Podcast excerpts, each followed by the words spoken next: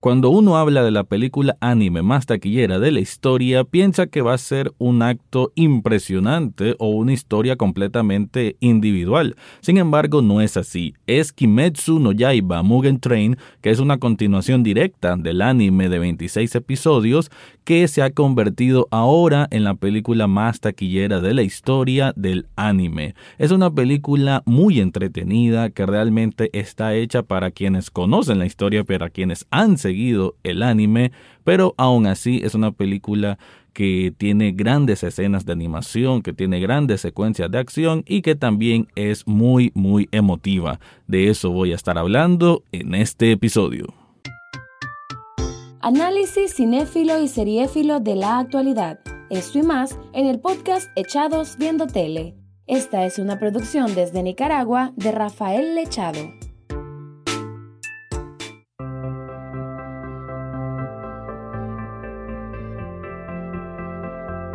Bienvenido o bienvenida a un nuevo episodio de Echados Viendo Tele, el espacio para escuchar críticas, comentarios, opinión del mundo de las series y algunas veces de películas. Ahora me quedo con una película animada, mejor dicho, una película de anime y es Kimetsu no Yaiba o Demon Slayer, como se conoce en inglés.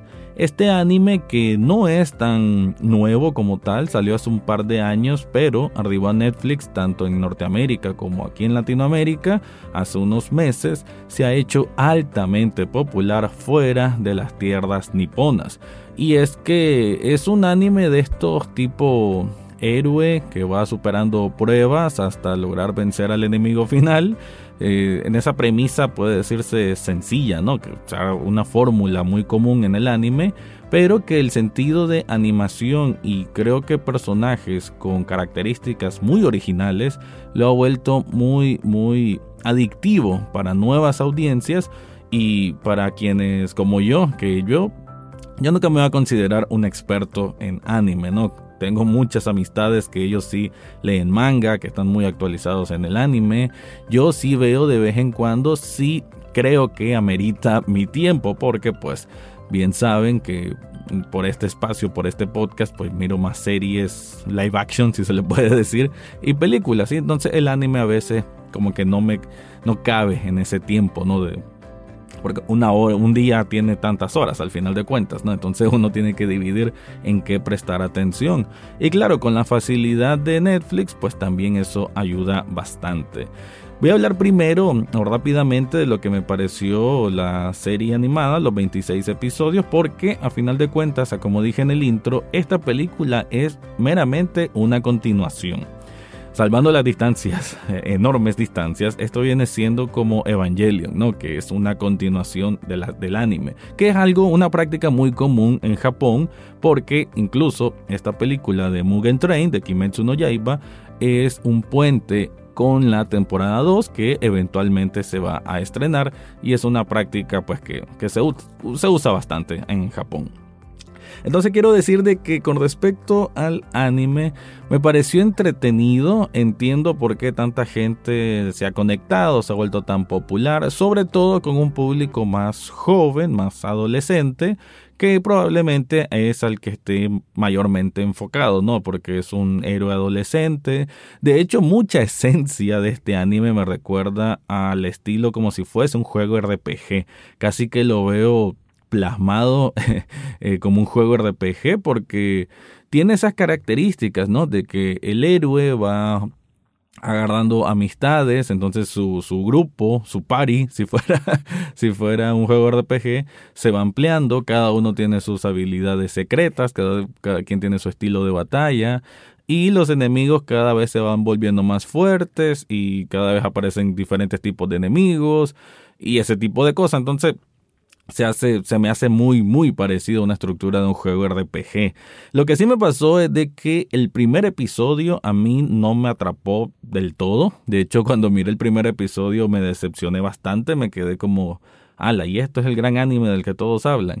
Pero una vez que ya el segundo, el tercer episodio, ahí sí, pues, el enganche es mucho más rápido y se vuelve más interesante, sobre todo que el ritmo es muy rápido. Eso me gustó mucho, de que ya en el tercer episodio, cuarto episodio, pasan como dos años y eso me gustó, pues como que se sentía una, una máquina que iba acelerando y que, y que iba ganando puntos en ese sentido, ¿no? Iba ganando más, más emociones.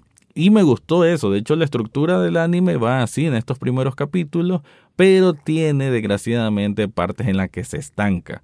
Eh, como dije, el anime de esto de, de el, personaje principal que se vuelve parte del cuerpo de los Demon Slayers, que son, como dice su nombre, pues son gente que derrota demonios con unas espadas especiales, y él lo hace por proteger a su hermana que su hermana se convirtió en demonio, pero él está buscando la manera de volverla a ser humana. Entonces, para esto, él pues se vuelve parte de esta de este grupo élite, ¿no? De, de espadachines que matan demonios y él va a ir superando misiones que el propio cuerpo de Demon Slayers le van asignando, en este caso en la forma de unos cuervos muy cómicos. Y en, ese afán, en ese viaje de ir superando pruebas, es que siento que a veces se estanca porque prácticamente sin explicación alguna hay enemigos que son más fuertes que otros. Eh, o sea, no es el hecho que sean más fuertes que otros porque sí, pues es como que sean los caballeros del zodiaco y que me digas de que uno era de bronce y el otro era de plata. No es ese el sentido, sino que a veces hay, se extiende demasiado unas batallas con enemigos que no aportan nada, no tienen mayor mérito para mover el argumento o la historia. Y ahí es donde sí se me hizo un poquitín no pesado, pues tampoco, pero sí, sí sentí que en esos 26 episodios hubieron como unos, qué sé yo, cinco de relleno por extender de más cosas que no eran tan necesarias extenderlas. Entonces por ahí sí tengo ese señalamiento con el anime, pues que me emocionó mucho como tenía un ritmo que iba acelerando y que iba muy rápido contando las cosas, pero después va, pone el pie en el freno y se siente, se siente ese cambio, sobre todo creo que en la parte casi final del anime, que tiene que ver con una parte de un bosque, toda esa parte del bosque se me hizo un poquito mmm, ¿cómo decirlo? Como arenas movedizas, no sé, como que me iba arrastrando a, a, eso, a un sentido de, de estancamiento y también debo decirlo, hasta cierto punto de aburrimiento. Pero bueno, son detalles, ¿no? Ya esto es algo muy particular, pues probablemente otras personas todo el anime lo han visto pues, bastante bien, bastante entretenido, y lo es, pues. Claro, pues con, con estas fórmulas un poco repetitivas también que tienen este tipo de, de historias, ¿no? De, repito, del héroe venciendo villanos, pero aún así creo que es un producto o un anime con unas animaciones, bueno, espectaculares, la verdad que lo que es el el nivel de los movimientos que hay en la batalla es increíble. El estilo de dibujo es, es sencillo, pero aún así creo que tiene una, una técnica que se siente muy particular. Eh, se siente, bueno, de hecho el diseño del personaje principal que es Tanjiro me gusta bastante. Creo que es alguien que destaca pues algo como que no es como, ah, ya lo he visto antes este tipo de dibujo, no, creo que todos los personajes están muy bien diseñados en ese sentido, se sienten bastante originales y las partes de los movimientos, de las batallas y cuando están derrotando demonios se mira pues fantástico.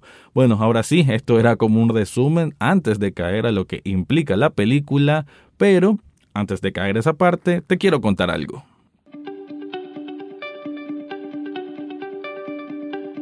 Ya que estamos hablando de anime, qué mejor que andar una camiseta, un termo, un cojín, un suéter, un montón de cosas puedes hacer en Sublishop Nicaragua. Esta tienda de sublimación tiene unos diseños originales, pero también si vos querés solamente a Tanjiro, si solo querés solamente a Nezuko u otro personaje de este anime, podés hablar con ellos para que te hagan una camiseta personalizada. Yo tengo muchos artículos con ellos, de hecho hace poco obtuve uno con las letras de Demon Slayer y quedó fenomenal.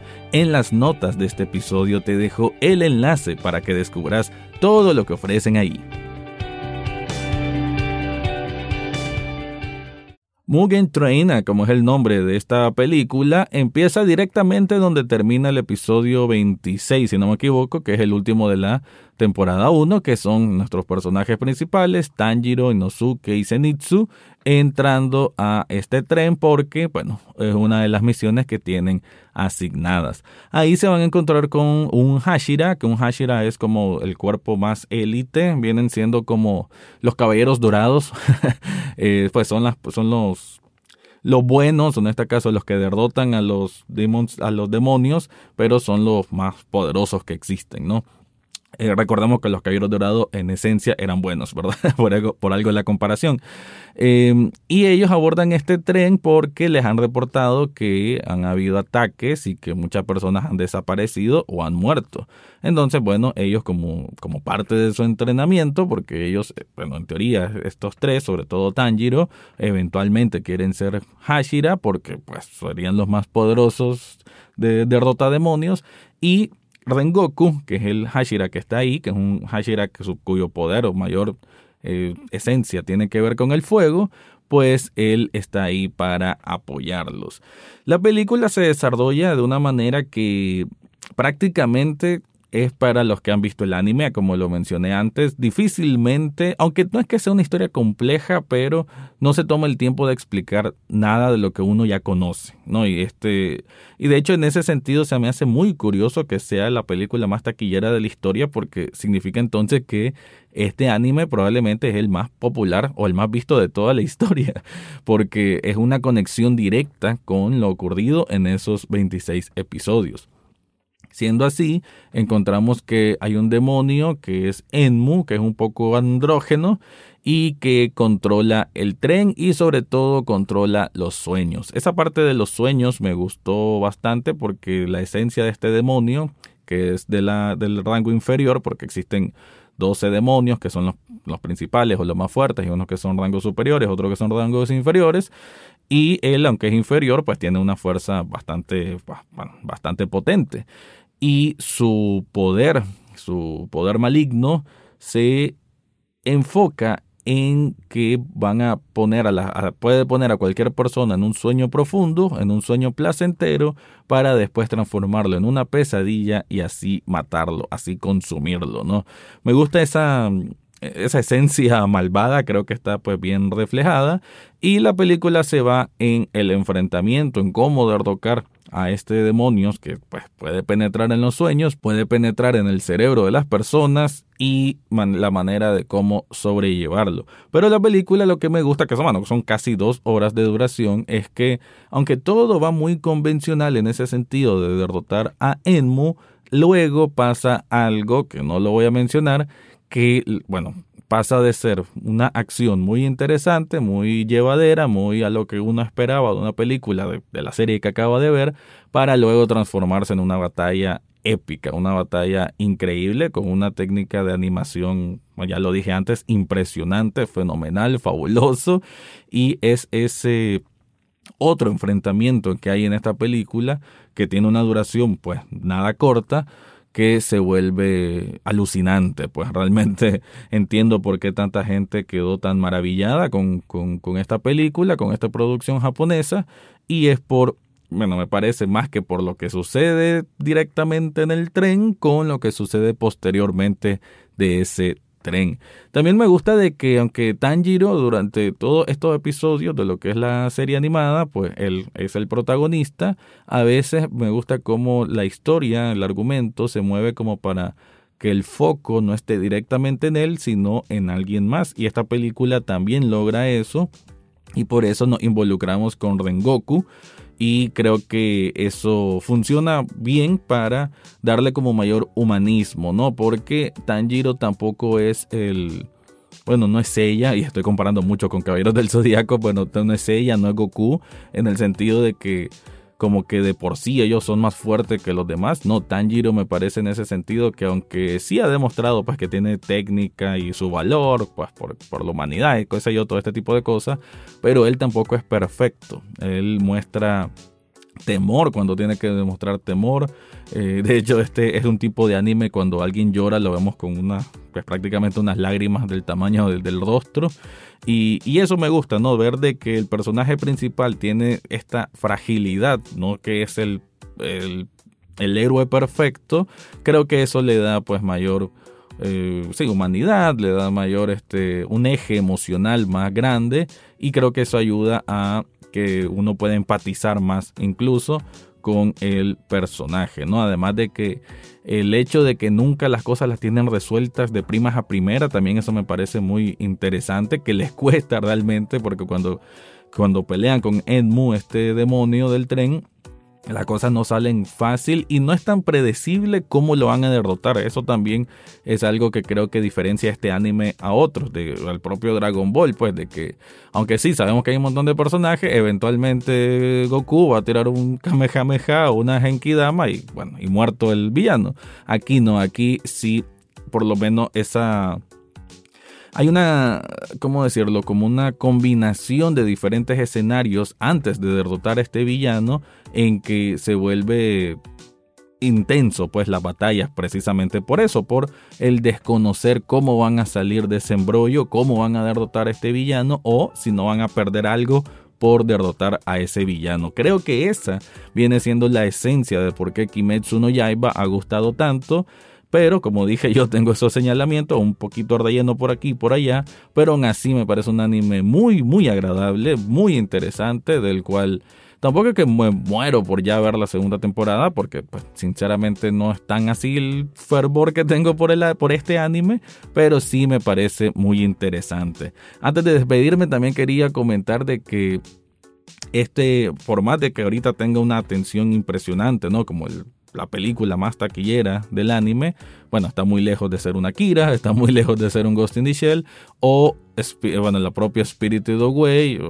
claro, son diferentes tipos de películas, pero desde estructura general, aún así sí siento que es una escala menor porque no deja de ser un episodio largo de un anime que aunque es muy bueno, pero no es el mejor que ha existido en la historia del anime. Ahora sí me despido, antes de irme te recuerdo que en las notas del episodio hay un enlace de coffee.com pleca echados viendo tele donde puedes hacer una donación de un café virtual. Un café apenas cuesta un dólar y con eso ya estás apoyando este proyecto. Este fue mi review de Kimetsu no Yaiba, la película. Eso fue todo por hoy en Echados Viendo Tele. No olvides suscribirte desde tu sitio favorito, ya sea Spotify, Apple Podcast, Google Podcast o hasta en YouTube. En las notas del podcast encontrarás el acceso a Facebook, Twitter e Instagram, además de cómo hacer una donación de un café virtual a este programa. Gracias por escuchar y serán hasta la próxima semana.